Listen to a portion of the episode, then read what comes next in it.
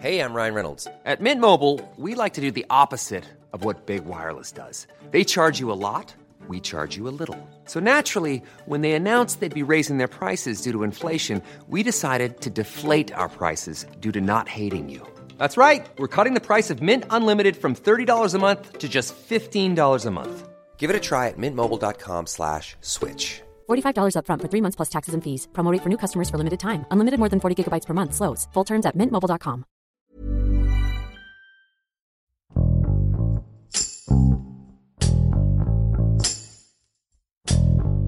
El avance de la presencia de grupos del crimen organizado en Michoacán, como el cártel Jalisco Nueva Generación, han hecho que los grupos de autodefensa vuelvan a surgir como medida alternativa de protección ciudadana.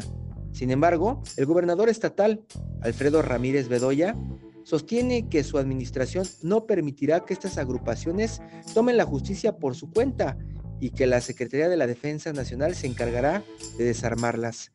Oscar Guerrero, reportero de El Sol de Morelia, nos hace un recuento de cómo operan los grupos de autodefensa en el estado y qué medidas están tomando las autoridades estatales para detener su formación. Yo soy Hiroshi Takahashi y esto es Profundo.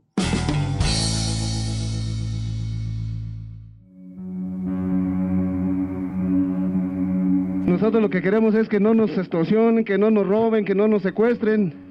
Yo creo que eso no es malo, defendernos, porque el gobierno no nos ha defendido. El pasado 31 de diciembre de 2020, el entonces secretario de Seguridad Pública, Israel Patrón Reyes, reconoció el resurgimiento de grupos de autodefensa en municipios como Los Reyes, Tepalcatepec y Cualcomán. El resurgimiento de estos grupos de autodefensa, que nacieron inicialmente en 2013 para hacerle frente al ya extinto cártel de los Caballeros Templarios, respondió a la necesidad de inhibir la operación del cártel Jalisco Nueva Generación, agrupación criminal que insiste en tomar el control delincuencial de Michoacán.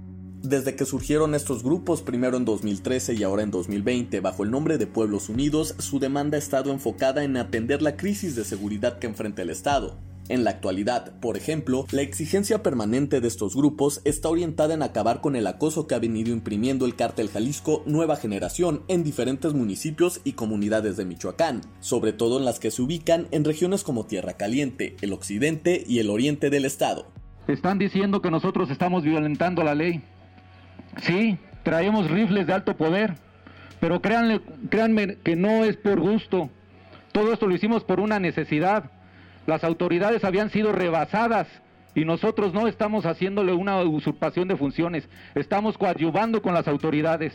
Nosotros les repetimos, no somos delincuentes. Con el resurgimiento de los grupos de autodefensa en Michoacán también nacieron polémicas, ya que las autoridades han desestimado su legitimidad e incluso señalado a sus integrantes por presuntamente formar parte de células delictivas. Este estigma nació inicialmente en la administración del exgobernador Silvano Aureoles Conejo, quien aseguró que estos grupos escondían detrás de sus playeras de autodefensas presuntos intereses criminales. El mismo argumento fue adoptado por el actual gobernador de Michoacán, Alfredo Ramírez Bedoya, quien después de coincidir en que estos grupos estarían defendiendo intereses criminales, advirtió que serán desarmados en coordinación con la Secretaría de la Defensa Nacional. Cualquier grupo armado fuera de la ley eh, está fuera de la ley. No puede, porque ahora eh, tratan de camuflajear o de decir es que somos autodefensas. No, no existe la, eh, el término ni el concepto autodefensa en la ley tienen que ser desarmados. Eso es un tema que le corresponde a la Secretaría de la Defensa Nacional.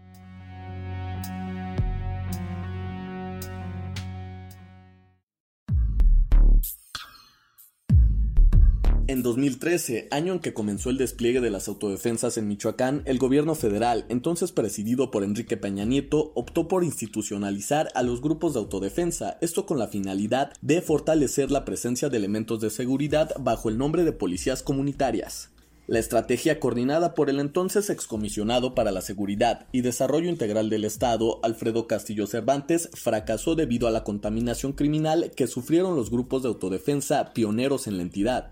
A raíz de su resurgimiento, el actual secretario de Seguridad Pública, José Alfredo Ortega Reyes, ha sostenido que está descartada la institucionalización de los grupos de autodefensa y que la Sedena iniciará en breve con el desarme de las autodefensas, situación que también se dio en 2014 durante la era de Peña Nieto y el excomisionado Castillo. Es un tema de, del orden federal en el cual eh, la autoridad estatal, es decir, la Secretaría de Seguridad Pública, está coadyuvando permanentemente con las instituciones, es decir, con, Sedena, en este caso específicamente con la 43 Zona Militar y con la Guardia Nacional. Me gestiona un apoyo, no, lo solicita, simplemente me coordina para que haya un apoyo y nosotros apoyamos eso. Y a los grupos de, que se dicen de autodefensa, pues invitarlos a que se desarmen, porque no pueden andar al margen de la ley portando armas que finalmente es un delito federal, no debo yo de incursionar en este aspecto, claro, un delito del orden federal, pero sí es una, una situación que debo comentar. No, no pueden andar portando armas porque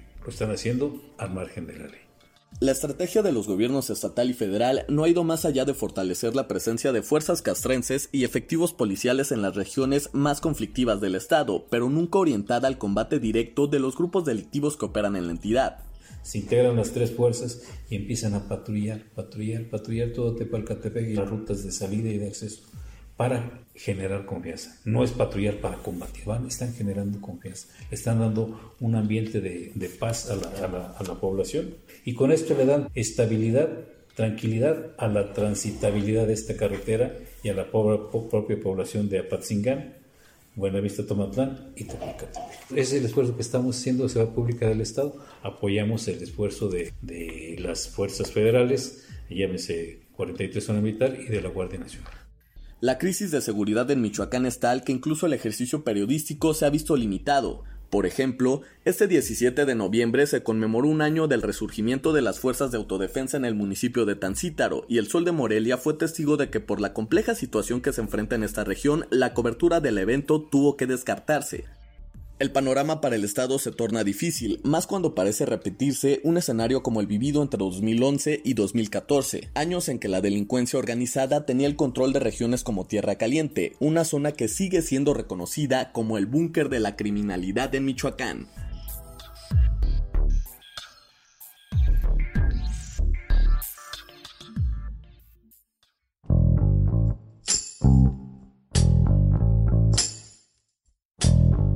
Escuchamos a Óscar Guerrero desde Michoacán, que nos explica cómo es el entorno que propició el surgimiento de los grupos de autodefensa en el Estado y cómo impactará su desarme, ya sea en el aumento o disminución de la violencia. La inacción del ejército ante la disputa por el control territorial en la entidad y las extorsiones a productores y agricultores han aumentado la presencia de civiles armados, quienes afirman que buscan proteger sus tierras del narcotráfico. Por su parte, el secretario de Gobierno de Michoacán, Carlos Torres Piña, reitera que no se permitirá que grupos civiles armados hagan justicia por su propia mano, porque también hay ciudadanos que han denunciado abusos de ellos, quienes bloquean carreteras y cometen irregularidades justificando que combaten a los criminales. Además, portan armas de alto poder que intimidan a muchas poblaciones indefensas.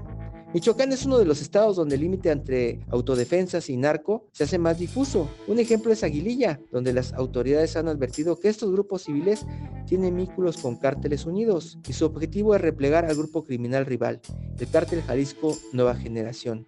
En este momento, la situación de violencia es mucho peor que en 2013, cuando surgió el primer grupo de autodefensa. Urge, por lo pronto, una estrategia del gobierno para poner orden y que los civiles, los que no se meten en estos pleitos, pues vivan la paz, algo que anhelan desde hace mucho tiempo.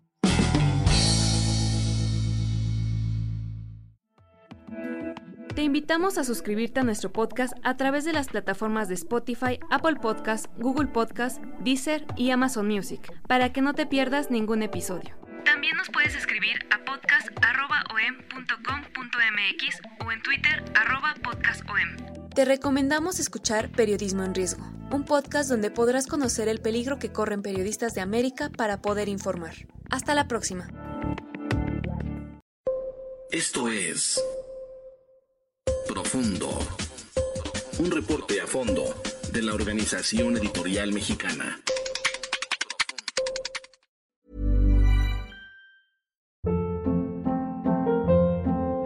Hold up. What was that? Boring. No flavor. That was as bad as those leftovers you ate all week. Kiki Palmer here, and it's time to say hello to something fresh and guilt-free. Hello Fresh. Jazz up dinner with pecan-crusted chicken or garlic butter shrimp scampi. Now that's music to my mouth. Hello Fresh. Let's get this dinner party started. Discover all the delicious possibilities at hellofresh.com.